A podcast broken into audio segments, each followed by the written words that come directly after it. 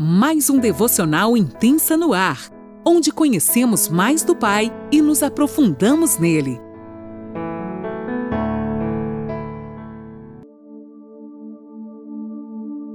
Bom dia! Mais um dia se inicia, sexta-feira chegando e eu, Lani Nola, falo com você aqui de Criciúma, Santa Catarina.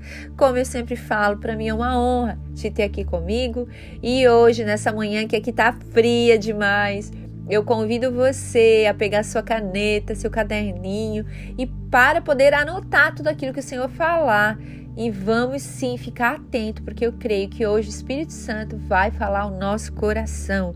Nós estamos estudando as mulheres da Bíblia. Hoje nós vamos estudar uma mulher preciosa demais. Ela é doce e forte e o nome dela é Débora. Isso aí.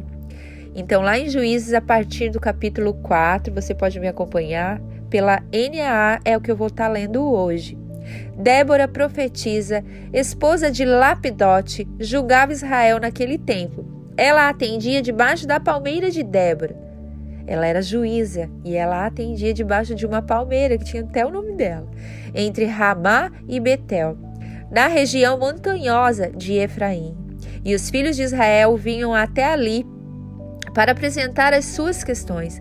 Débora mandou chamar Baraque, filho de Abinoão, de Guedes de Naphtali, e disse, ele disse: O Senhor Deus de Israel deu a seguinte ordem: Vá e reúna os homens, seus homens no Monte Tabor, escolhendo dez mil homens dos filhos de Naphtali e dos filhos de Zebulon.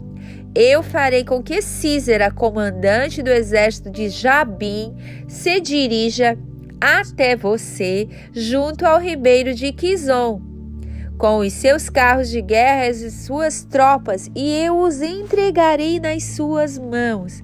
Então Baraque disse a Débora: Se você for comigo, irei. Mas se você não for comigo, não irei. Ela respondeu: Certamente irei com você, mas a honra da investida que você está empreendendo não será sua, porque o Senhor entregará Císera nas mãos de uma mulher. E Débora foi com Baraque até Guedes. Uau! Ali a gente já viu essa história, né, gente? Quem que derrotou Císera? Quem que o Senhor escolheu para derrotar Císera?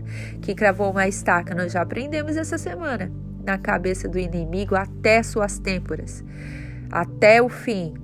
Jael, isso mesmo, a esplendosa Jael. A história de Débora é especial demais por muitos motivos. E um deles é que ela não vivia na área oprimida de Císera o comandante do exército de Jabim.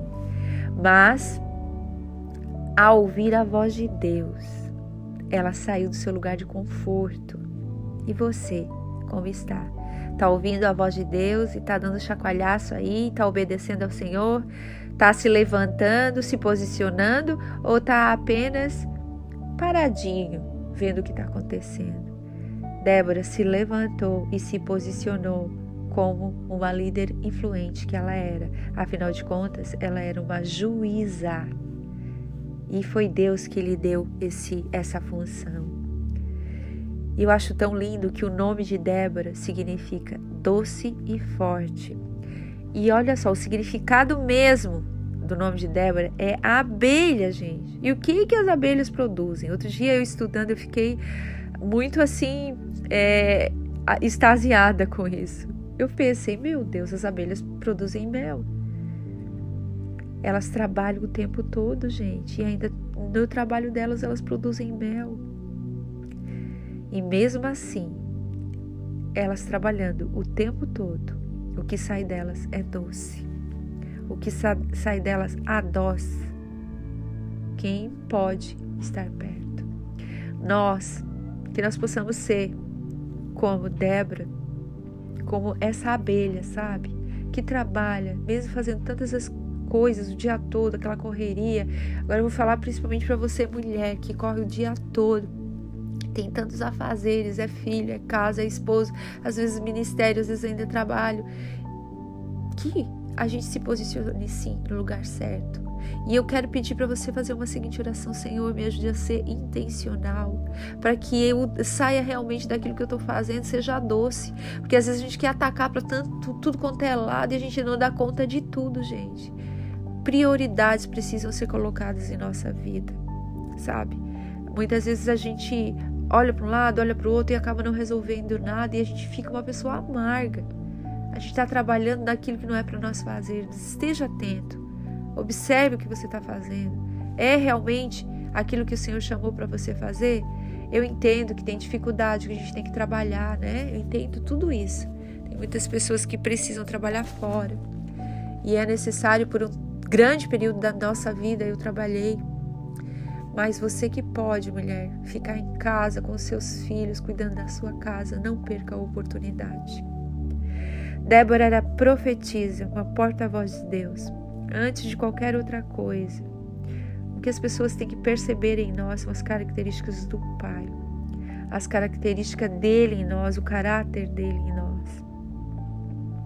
A palavra diz lá em Juízes 5, 7: Restavam poucos nos povoados de Israel, até que Débora, uau, se levantou como uma mãe para Israel.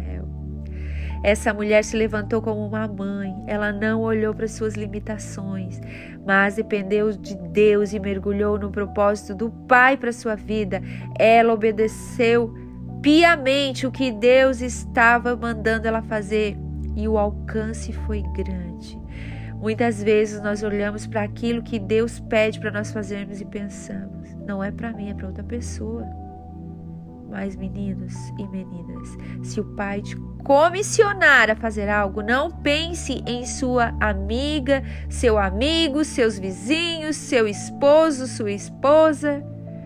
Pense em você, porque o Senhor te comissionou. E quando Ele nos comissiona, nós estamos autorizados a trabalhar, a fazer aquilo que Ele tem nos chamado a fazer. E tudo flui naturalmente, não é um fardo não é um fardo.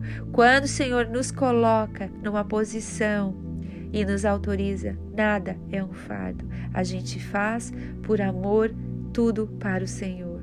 Tem coisas que Ele confiou em Suas mãos. Seja diligente, faça. Não passe para outra pessoa, porque se você não fizer, outra pessoa vai fazer. A gente aprendeu com um pastor muito querido a discernir se é Deus falando conosco, você não vai contabilizar as suas perdas e ganhos. Você simplesmente vai fazer.